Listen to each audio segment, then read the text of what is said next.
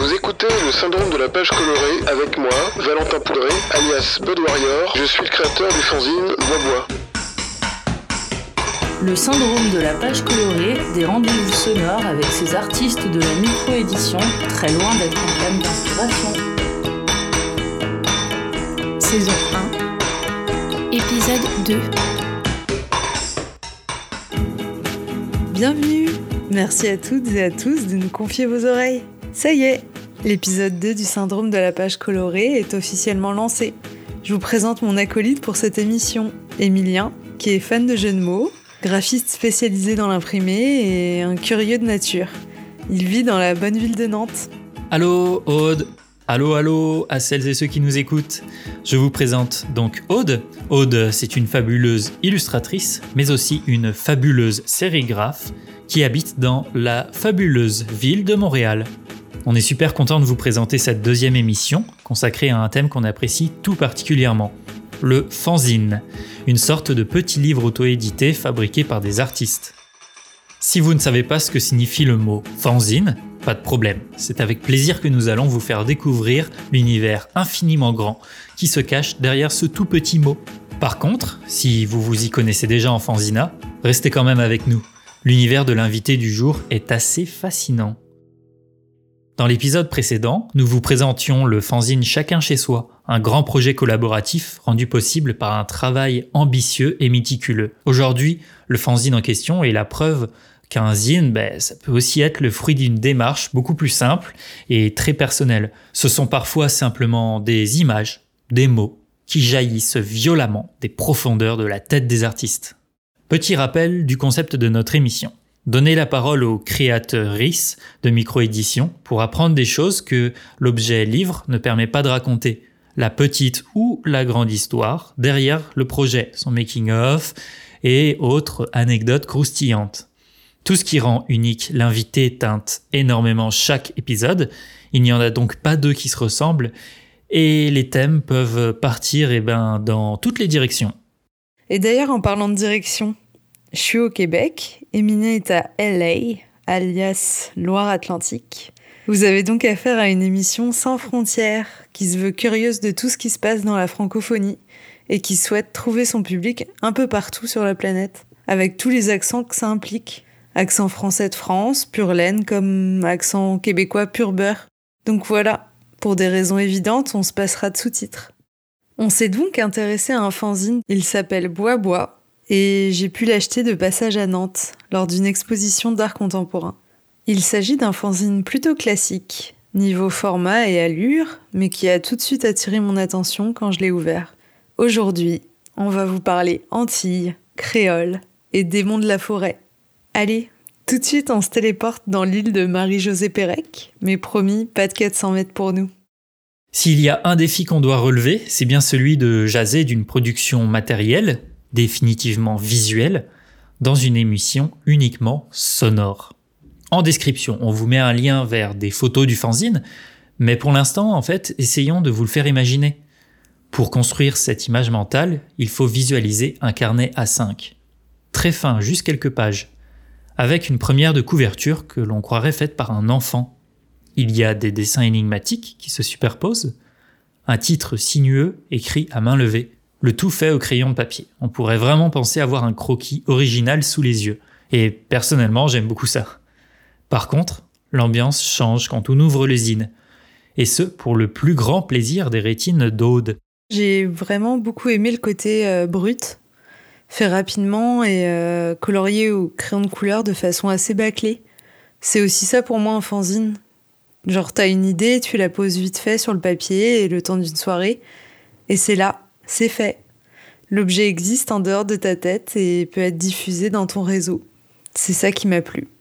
Sachez qu'il s'agit d'un conte pour enfants qui puise son inspiration dans le folklore antillais et plus particulièrement dans les histoires de magie et de démons. Est-ce que c'est inspiré de faits réels? Euh, Même après avoir interviewé l'auteur, euh, le doute plane encore de notre côté. On vous laisse donc vous faire votre propre avis. Le fanzine, c'est vraiment pas un livre classique. Il n'y a pas de gentil petit résumé en quatrième de couverture. Mais si je devais vous faire le résumé de ce fanzine, je dirais T jaune, un enfant définitivement pas comme les autres, est un jour confrontée à un monstre rouge qui incendie le village, alors que la maman de Tijaune l'appelle pour manger.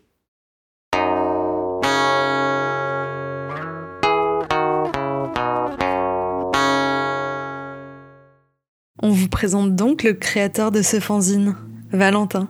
Il a grandi en Guadeloupe jusqu'à ses 14 ans, mais vit maintenant en métropole. Il a une pratique que je qualifierais de vraiment variée, d'où le fait que j'ai acheté son fanzine lors de son exposition, qui était là pour présenter ses œuvres, plutôt des sculptures.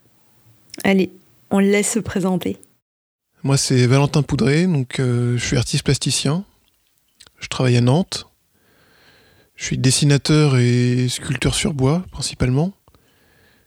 Et je suis aussi, euh, je suis aussi éditeur, avec ma maison d'édition qui s'appelle Gong Créole, que j'ai créée en 2018.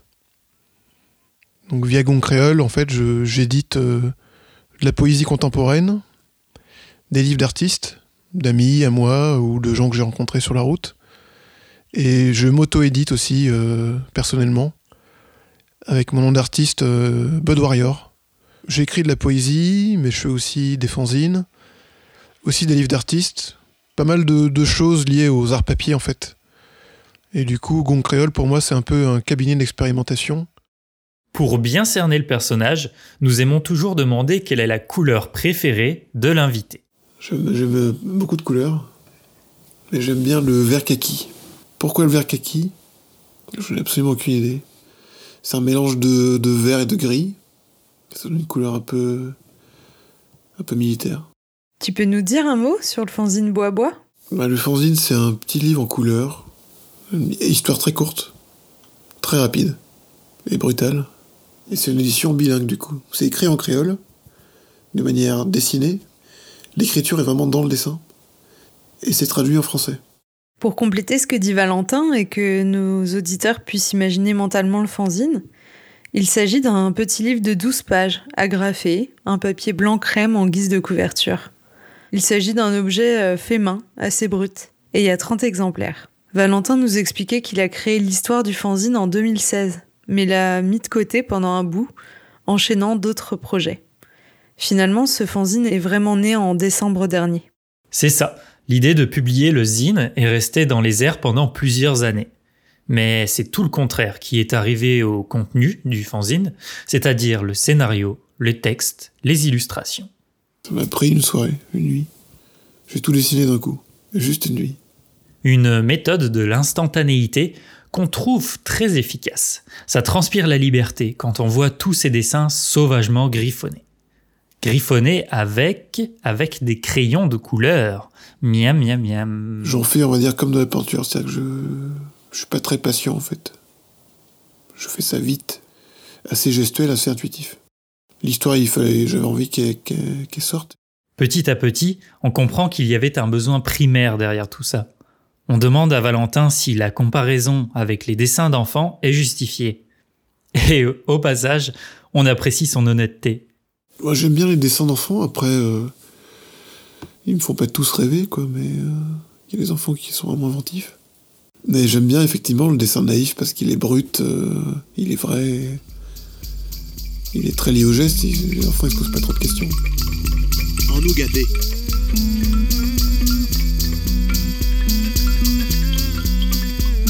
En nous chercher en bas de là.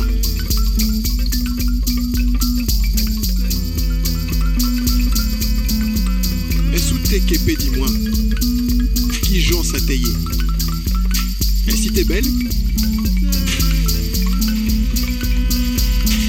Et si t'es douce.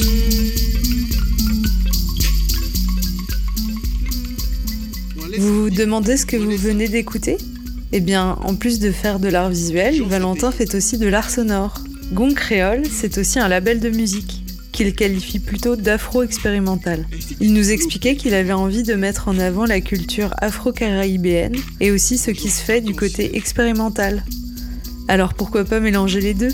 Le but du label, c'est d'essayer d'un peu de débusquer, de trouver des gens qui, qui enregistrent des morceaux chez eux. Euh, ça peut être des poètes, des artistes, des, musiciens. Et j'ai commencé euh, par moi parce que ben, moi j'ai une pratique de, la musique. Après, je me considère pas comme un musicien. Et euh, ça a donné à des morceaux euh, des choses qui sont pas toujours qui sont difficilement qualifiables, mais euh,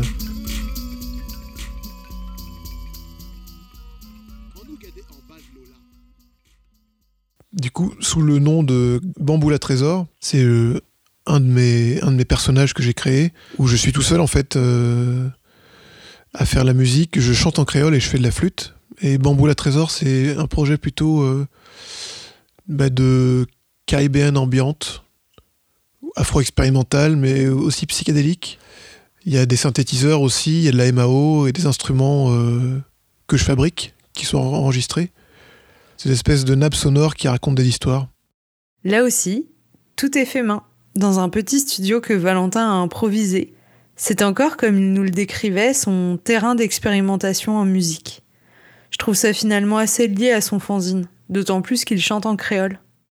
Un coup, je vais sortir un album où il y a beaucoup de chants en créole, et une autre fois, ce sera un album euh, de musique purement instrumentale, euh, plutôt basé sur la, la relaxation.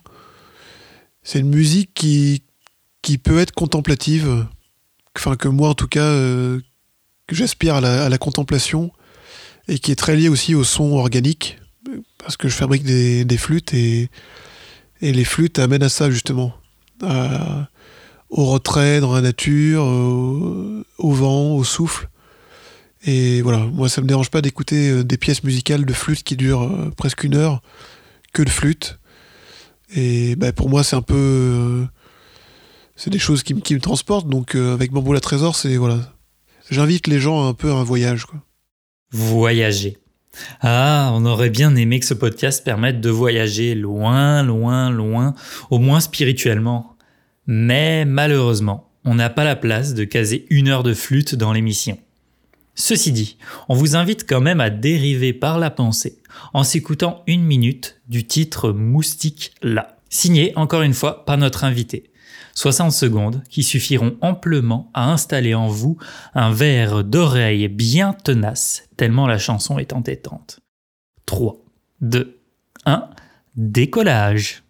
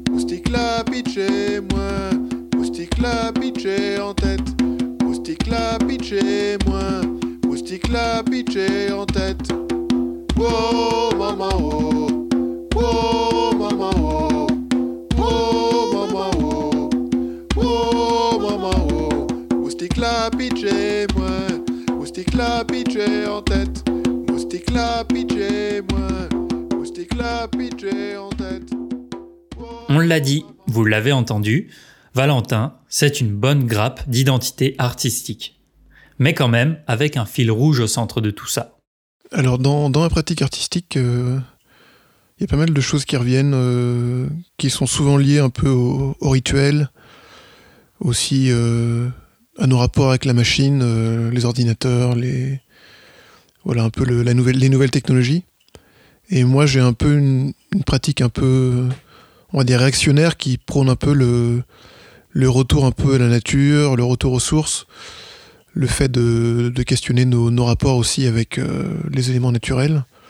Donc c'est pour ça que je travaille beaucoup le bois et que je fais des euh, différentes choses. Enfin, je fais de la sculpture, mais euh, j'utilise quasiment pas de machine. Souvent soit au couteau, soit au ciseau à bois. Donc plus axé sur une démarche de, gestes un peu brut et de recherche de la matière euh, d'une manière un peu, un peu pure, quoi. C'en est désormais terminé pour la présentation de l'artiste, et si maintenant on parlait du fanzine, en commençant par son héros. C'est un petit peu une poupée russe du bizarre. Au fur et à mesure de la lecture, on remarque des détails sur lui, qui nous intriguent à chaque fois un peu plus. Il a des antennes, il n'a qu'un œil, Il est juste différent en fait, mais sa maman est typiquement antillaise. Et lui, il est. euh, il est pas du tout le d'un antillais, on va dire. Il a. plutôt le look d'un martien en combi jaune. euh. Une espèce de Bruce Lee martien. qui tient tout le temps un petit paquet d'herbes dans sa main. Mais en fait, pourquoi il s'appelle comme ça, ton fanzine? Bois-bois Bois-bois en créole, c'est du, du bois, quoi. Juste bois, c'est bois. Et bois-bois, c'est aussi en, en Martinique, pour le coup, dans les Caraïbes, une espèce de pantin euh, qu'on brûle au carnaval. C'est une espèce de souffre-douleur. Quelqu'un qu'on maltraite au carnaval. Et effectivement, ça brûle dans ton fanzine.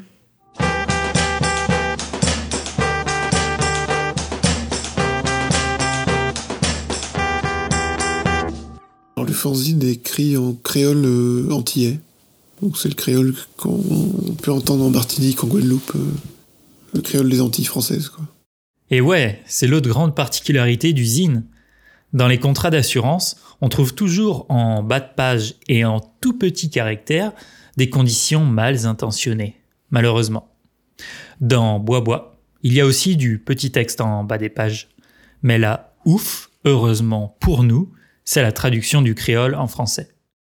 Au cours des prochaines minutes, d'abord parlons en créole avec Valentin, qui nous apprendra une expression délicieusement typique, puis parlons de créole. Aude nous a préparé une petite leçon.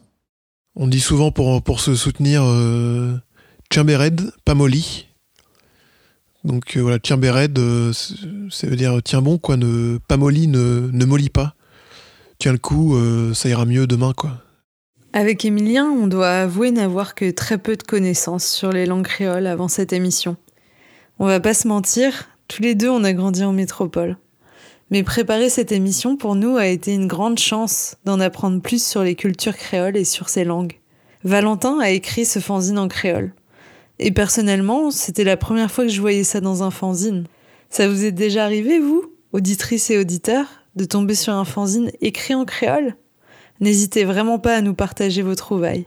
On s'est donc demandé, finalement, qu'est-ce que c'est le créole?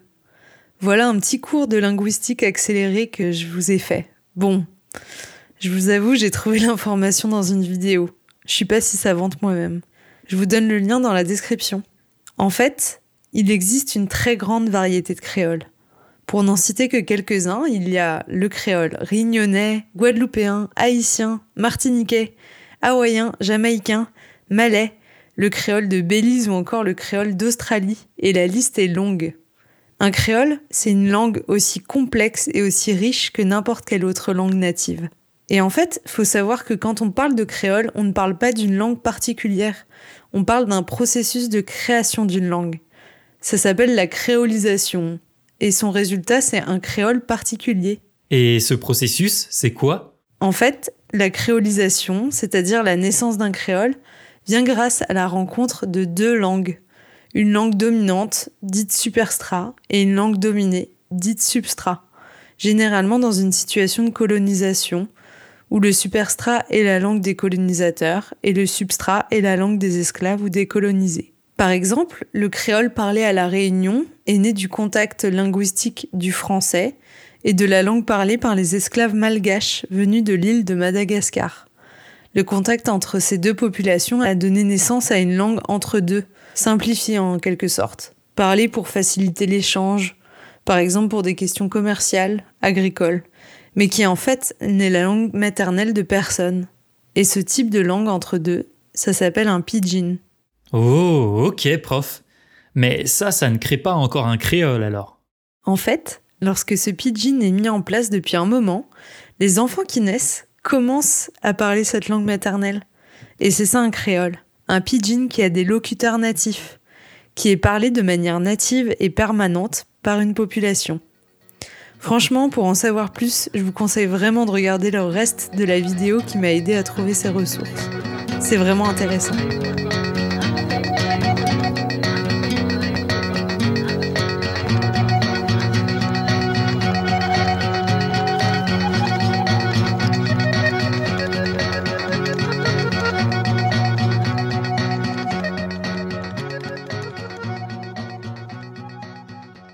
Si vous voulez voir du créole imprimé, Valentin recommande chaudement le livre Républiques animaux. Ce n'est pas vraiment une micro-édition, mais ça mérite quand même que je m'attarde dessus pour deux raisons. On est bien sur une esthétique fanzine, photocopie, noir et blanc, Et l'histoire du livre est assez folle. Républiques animaux n'est en fait rien d'autre que la traduction en créole de la ferme des animaux. Au départ, c'est une dystopie, écrite en anglais, par un certain George Orwell. Tous les animaux sont égaux, mais certains sont plus égaux que d'autres. Fin de citation. Le ton est donné. Il s'agit en fait d'une satire contre la révolution et la dictature communiste. Pour remettre les choses dans l'ordre, le livre Animal Farm est publié aux États-Unis et en Angleterre en 1945. Problème. À la sortie de la Seconde Guerre mondiale, l'URSS est l'allié de la Grande-Bretagne. Oups, des milliers de ces livres sont confisqués par les communistes, puisque l'histoire les attaque indirectement. Je pense qu'on peut parler d'édition subversive, puisque, s'il vous plaît, on raconte que, ouvrez les guillemets, la reine, voulant lire cet ouvrage dont tout le monde parlait, mais ne pouvant se le faire livrer par les librairies classiques où ils étaient en rupture de stock, dut envoyer son messager royal le chercher, trois petits points, à la librairie anarchiste de Londres. Puis 1951, guerre froide. C'est alors que de petites organisations très malines, c'est-à-dire la CIA et les services secrets britanniques, décident de remettre au goût du jour cette fable à des fins de propagande anticommuniste. C'est une info sourcée, les archives de ces organisations déclassées secrètes en font ouvertement état. Cette rediffusion prendra la forme d'une BD illustrée par Norman Pett et sera traduite dans toute une déclinaison de langues en vue de sa publication dans les journaux du Moyen-Orient, d'Amérique latine, d'Inde, d'Afrique, et évidemment sans oublier les endroits où l'on parle créole. Plus près dans le temps, c'est la maison d'édition L'échappée qui sort en 2016 la BD La ferme des animaux, cette fois traduite du créole au français. RDV dans les notes de l'épisode pour les sources, les liens vers la BD, etc. La fameuse rubrique Open Mic, yeah À chaque épisode, nous vous poserons une question. Euh, vous pouvez y répondre par message vocal via notre adresse courriel, le syndrome de la page colorée. La question d'aujourd'hui est quels sont vos remèdes contre le syndrome de la page blanche? Comme prévu, c'est la deuxième fois qu'on pose cette question, mais on avait vraiment envie d'avoir de nouvelles réponses. Merci infiniment à celles et ceux qui ont joué le jeu, d'autant plus que dans la liste des participants et des participantes, on retrouve plusieurs pointures euh, de l'illustration, du podcast, de l'édition. Essayez de deviner et au cas où, on met les réponses dans les notes de l'épisode. Allez, on laisse la parole à Justine, Valérie, Maude, Alexandre, Lionel, Joanie et Nicolas. Salut Aude et Emilien. Quand j'ai pas d'inspiration, euh, généralement je vais aller me balader. Euh, ça, ça m'aide bien. Remettre euh, la confrontation à la création à quelques heures plus tard. Sinon, aller voir des expositions, puis découvrir des nouveaux artistes sur Internet, feuilleter des livres d'art. Quelque chose qui marche aussi super bien, c'est euh, le matériel.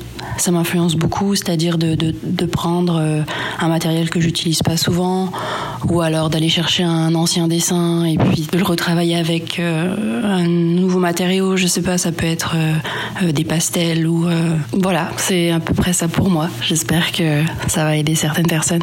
Bye.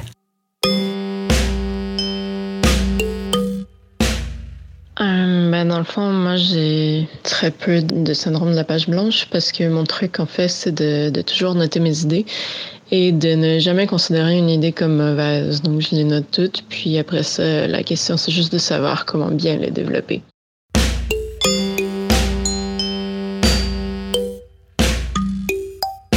Quand j'ai le syndrome de la page blanche, souvent je fais des exercices un peu comme je ferais pour me réchauffer avec du sport. Donc, je fais une tâche où euh, je commence à dessiner n'importe quoi, puis je fais des petits gribouillis à gauche, à droite, puis on dirait que ça, réchauffe mon poignet et mon cerveau, puis ça m'aide après ça euh, à dessiner des choses plus intéressantes.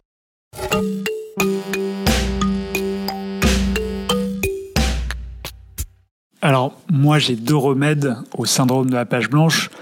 Le premier, c'est de ne plus la rendre blanche, cette page, en dessinant n'importe quoi, un trait, un rond, une tâche, et en essayant d'y déceler des formes et de construire à partir de ça. Un peu comme quand on regarde les nuages et qu'on essaie d'y découvrir euh, des formes qui s'en détachent. Euh, mon deuxième remède, c'est de s'échapper de cette page blanche et d'aller au cinéma, dans la rue, se promener, d'aller boire un coup et de se détacher de l'urgence de devoir remplir cette page.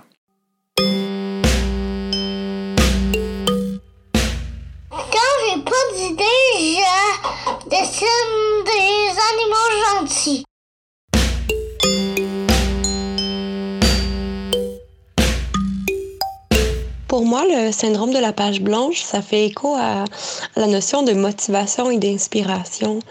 Euh, il y a plusieurs moments où est-ce que j'ai envie de créer, que je sais pas vers où aller, quelles ressources prendre.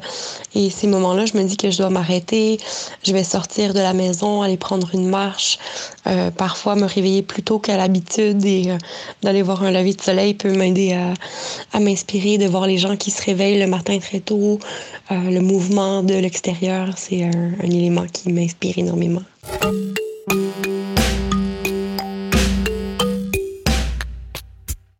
Alors mon premier conseil pour vaincre le syndrome de la page blanche, c'est d'aller se promener.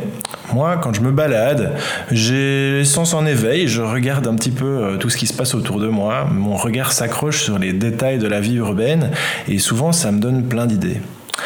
Mon deuxième conseil, ce serait de chercher l'inspiration dans des domaines différents de celui sur lequel on est en train de travailler.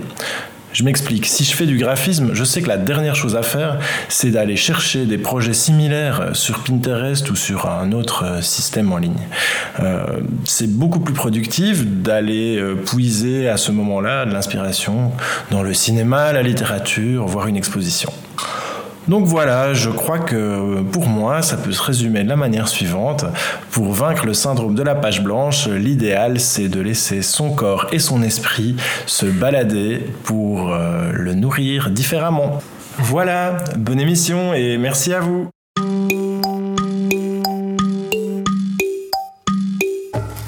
Pour la troisième émission, on vous propose de participer en répondant à cette question. Pour toi, c'est quoi le thème de fanzine que tu n'as jamais trouvé en rayon, mais que tu souhaites vraiment fort qu'il existe quelque part? On s'est dit que cette question était intéressante, car on a toutes et tous envie qu'un sujet qui nous touche soit plus mis de l'avant. Et un fanzine, c'est justement un moyen simple pour nous permettre de parler d'un sujet qui nous passionne, nous révolte ou nous énerve. Bois Bois, c'est une histoire surnaturelle très surnaturel. Surnaturel au carré.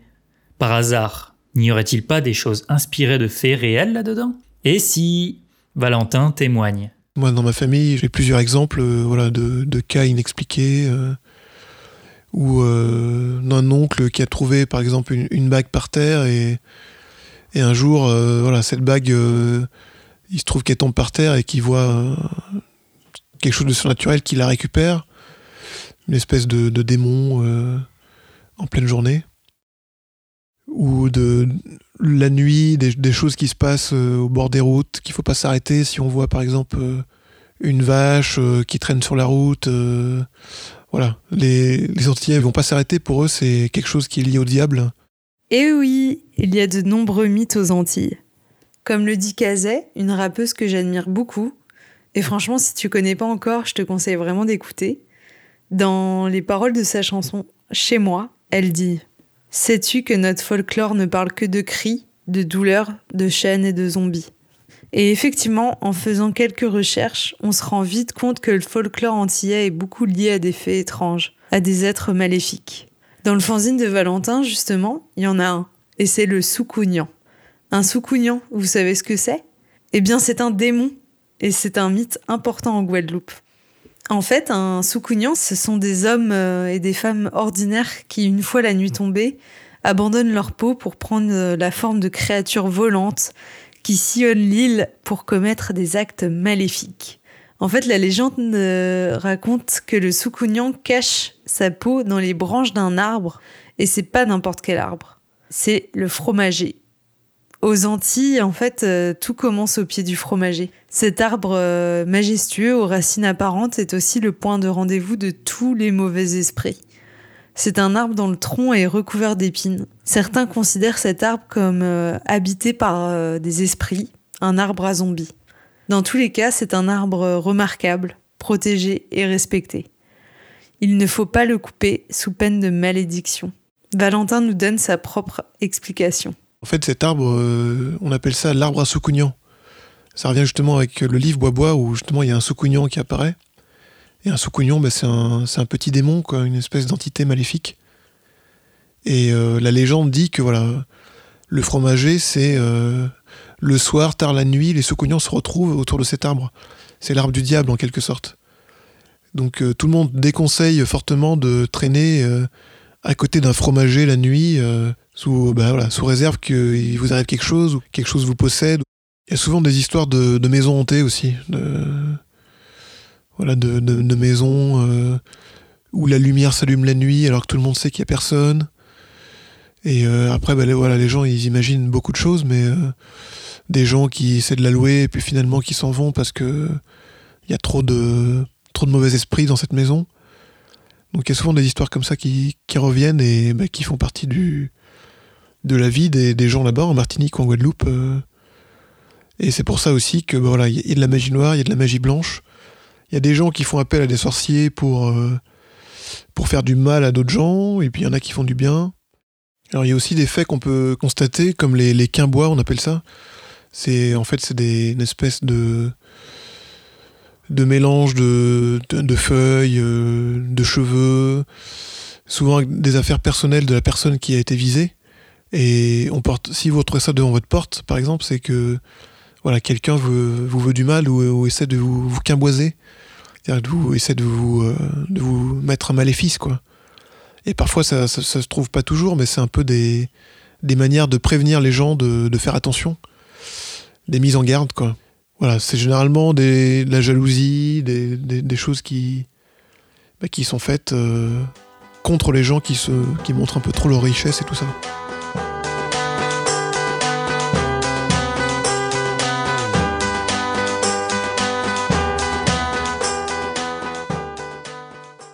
En quatrième de couverture, il y a un dessin de deux montagnes avec euh, derrière un ciel, je dirais, euh, vibrant. En fait, c'est le logo de Gong Créole, la branche éditoriale de Valentin. Puis j'ai aussi une pratique de, l'édition qui, qui s'est faite naturellement avec les années, juste le fait de, à force de dessiner, je, récupérais des chutes de papier euh, et j'écrivais des poèmes dessus, je faisais des micro-éditions, des, des, petits livres en fait uniques que je relis à la main et euh, du coup toutes ces choses en fait font que j'ai commencé à avoir une petite collection de, de livres d'artistes. L'auto-édition en fait ça m'a toujours euh, attiré parce que ça permet de faire des, des petites œuvres d'art en fait, ce que je fais en plus grand sur des grands dessins. Ça m'arrive de le faire en plus petit et, et de rendre ces choses-là accessibles. Et le multiple, c'est vachement intéressant pour ça. Gong Créole, la maison d'édition, c'est une petite étagère de livres, comme dit Valentin, qu'on trouve dans des expositions, des concerts, des salons à travers l'Europe. Ce sont des bandes dessinées, des gravines sans texte et des livres d'artistes qui sortent à un rythme d'environ 5 éditions par an. Avant d'acheter, il faut être conscient de deux choses. De 1, de la lignée éditoriale de Gong Créole. Valentin, en tant que petit éditeur, s'intéresse, pour reprendre ses propres mots, à l'écriture un peu sauvage des gens, à la parole brute, et de deux, du caractère désintéressé du projet, qui finalement caractérise aussi la majorité des micro-éditions en général.